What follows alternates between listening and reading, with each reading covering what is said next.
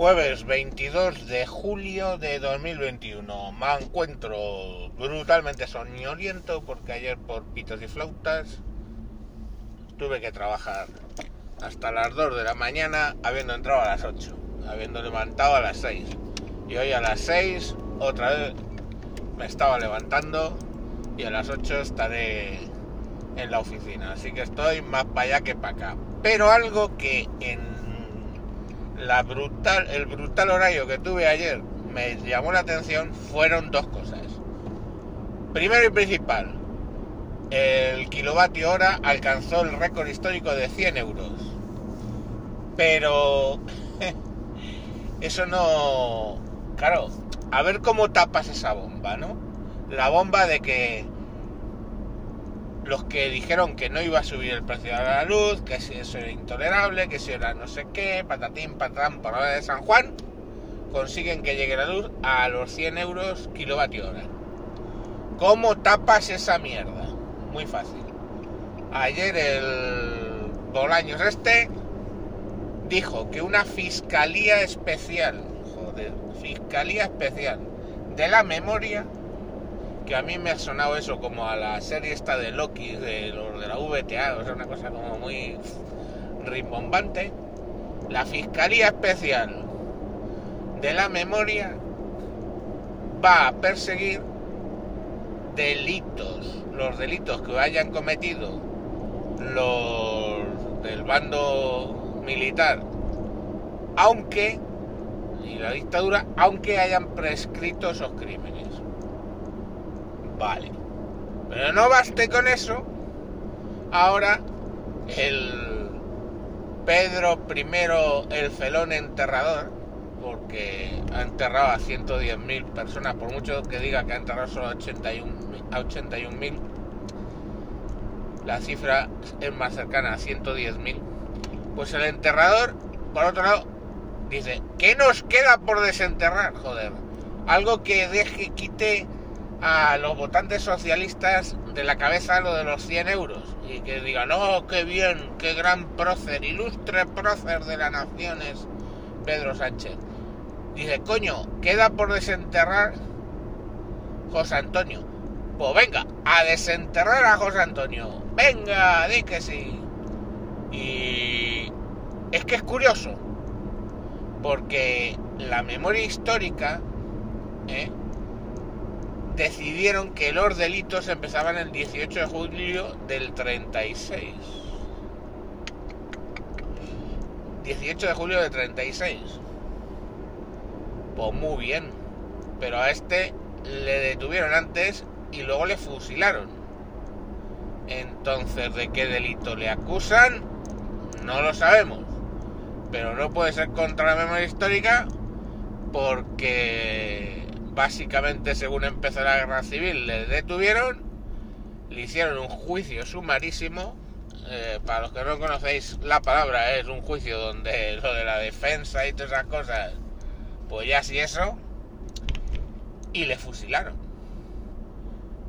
en Alicante, creo recordar.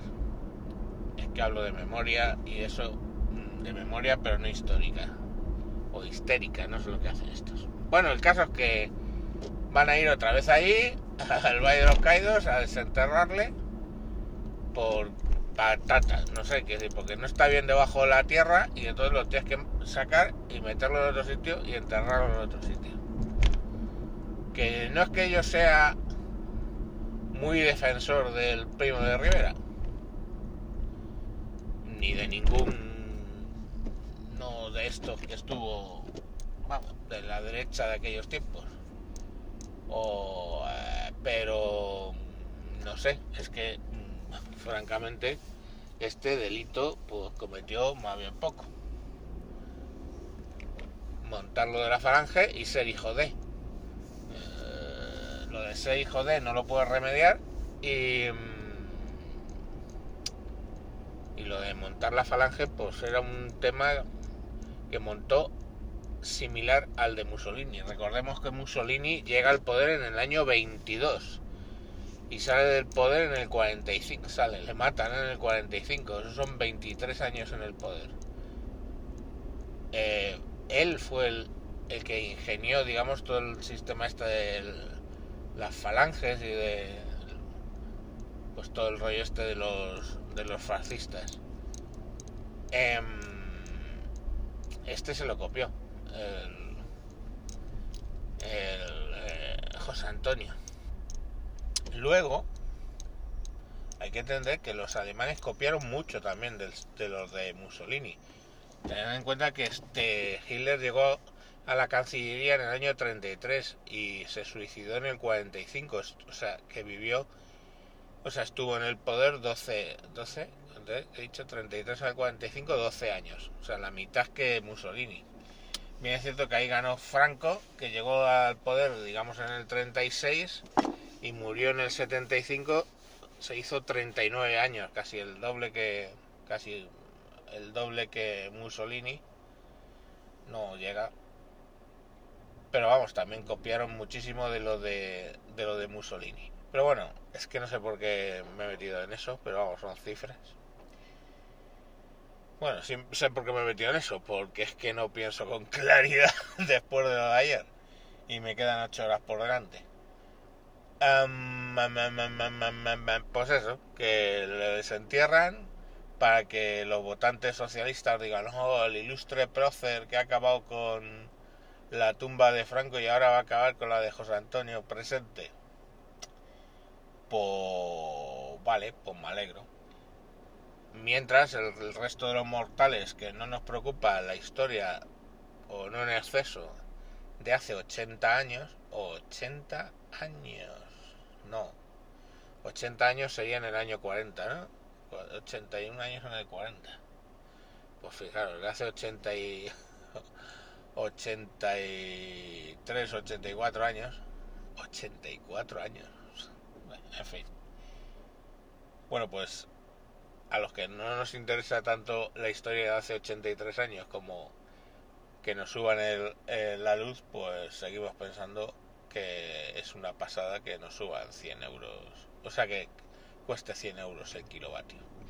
Bueno, disculpad, hoy lo ponéis a máxima velocidad esto porque es que no ha sido ni congruente. Pero bueno, el caso es que para que le aplaudan los propios, ahora este ha decidido desenterrar a al José Antonio.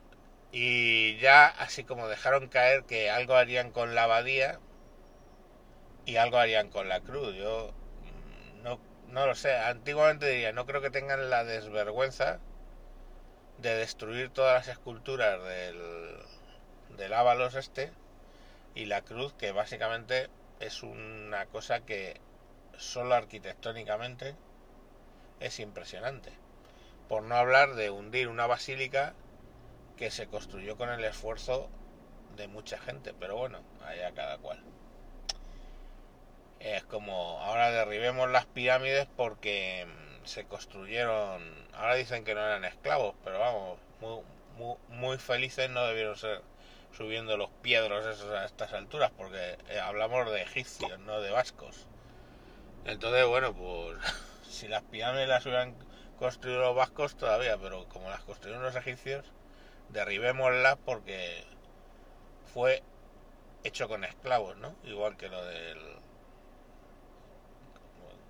que los del Valle de los Caídos que estaban rindiendo pena. Bueno, pues eso, que ya sí eso. Joder, qué empanada mental tengo. ¡Adiós!